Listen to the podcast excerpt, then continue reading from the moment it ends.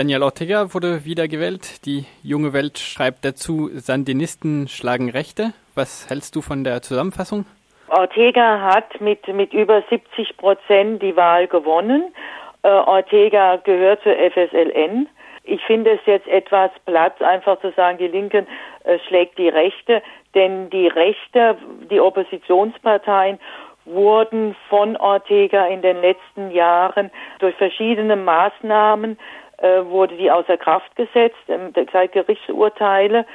Zu der Rechten gehören jetzt nicht nur die Liberalen, äh, sondern es gehören auch äh, Vertreterinnen und Vertreter, die in der Befreiungsbewegung damals in den 80er Jahren, in den 70er Jahren aktiv waren und die sich äh, zu Ortega distanziert haben und die wurden jetzt quasi in, de, in der Vorzeit vor den Wahlen weitgehend äh, außer Kraft gesetzt. Würdest du allgemein die Wiederwahl Ortegas jetzt eine gute oder eine schlechte Nachricht für Nicaragua nennen? Ich glaube insgesamt im momentan, momentane Zustand von Nicaragua ist es schon das Richtige, dass die FSLN insgesamt gewonnen hat. Das merkt man jetzt vielleicht. Ich selbst war, sagen wir mal, bis 1990 war ich eine Verfechterin, auch eine Mitkämpferin für äh, FSLN und auch für Ortega. Danach habe ich mich, bin ich jetzt sehr kritisch, was, was die Person und die Dynastie und die Familienmacht der Ortegas angeht. Aber die FSLN ist nicht nur Ortega auf dem Lande und es ist gerade auch in Vivili hat die FSLN äh, viele ähm, Kräfte mobilisiert, sehr gute Kräfte, Menschen, die sich für ihre Rechte einsetzen. Ortega hat, die FSLN hat auch in den letzten Jahren, wo sie eine Regierung waren, äh, Fortschritte in Gesundheit, Bildung, ähm, es gab Plan Techo, also dass Menschen Häuser bekommen. Äh, dies waren zwar weitgehend Geschenke jetzt auch an FSLN-Leute, aber es wurden auch die Ärmsten damit ähm, bedacht. Das ist insgesamt positiv. Ich würde mir persönlich jetzt stärker wünschen, dass andere Kräfte an die Regierung kommen in Nicaragua, fortschrittliche demokratische Kräfte, die das Land einfach auf eine andere Ebene setzen. Ähm, Nicaragua hat für mich ein ist für mich ein, immer noch eine Hoffnung, äh, ist für mich immer noch ähm, ja ein Land, was ich sehr liebe und wo ich mich auch sehr damit beschäftige, seit jetzt über 30 Jahren.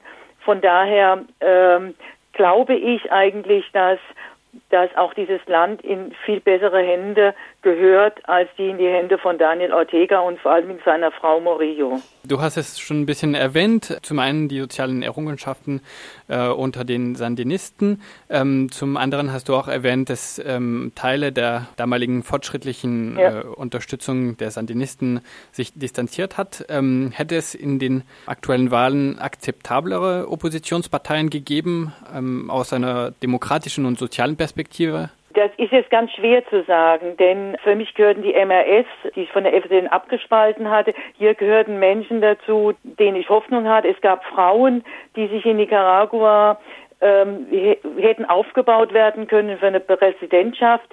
Die stehen nicht mehr zur Verfügung, die haben so momentan keine politische Macht mehr ist es ganz schwierig zu sagen. Also der jetzt da 16 Prozent bekommen hat, ist ein alter Kontra-Unterstützer war er.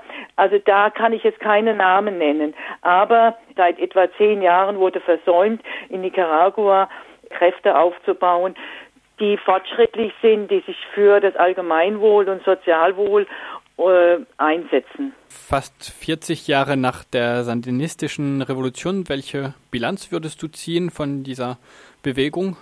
In vielem sehe ich auch sehr vieles Positive.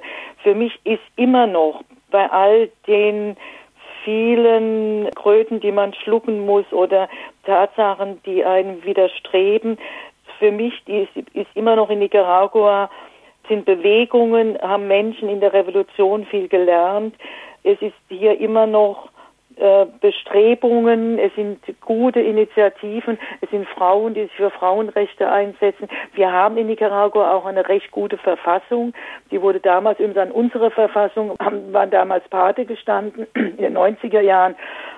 Da äh, gibt es eigentlich wenn man jetzt vergleicht Nicaragua mit anderen Ländern, sei es mit Honduras, sei es mit Guatemala oder äh, äh, andere arme Länder, da hat Nicaragua schon ein großes Potenzial noch, auch an, auch heute noch an Menschen, Äh, es werden, werden Projekte, äh, die Menschen gehen auf die Straße gegen den Kanal, wurde stark mobilisiert. Da haben die Menschen gelernt, in der Revolution sich zu wehren.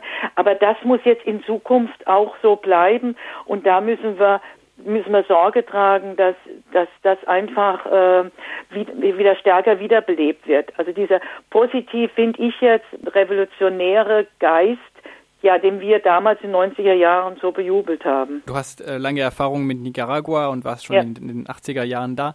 Ähm, wie früh ließ sich schon absehen, dass es äh, diese autoritären und Dynastie-Tendenzen gibt bei Ortega und bei den Sandinisten allgemein?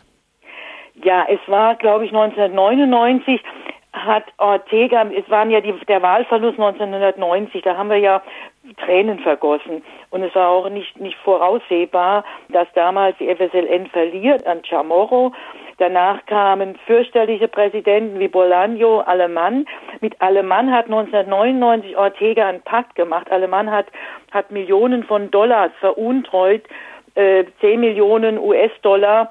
Äh, und er hat einen Pakto mit diesem rechten, politisch fürchterlichen Mann gemacht um hier Wahlgesetze zu ändern für ihn. Er hat mit Obando y Bravo, mit der katholischen Kirche, hat er umarmt. Obando y Bravo hat damals die Waffen der Contra gezeichnet. Da hat sich, würde ich jetzt sagen, das ist meine persönliche Meinung, Ortega vollkommen um den Machterhalt zu sichern, um sich selbst persönlich und seine Familie zu bereichern, was er jetzt auch erreicht hat, hat er, ist er jegliche Schandtat, war ihm nicht zu viel, mit rechten Menschen sich zu vereinen, äh, um seine Macht zu erhalten. Und das fand ich, ich möchte sagen, widerlich.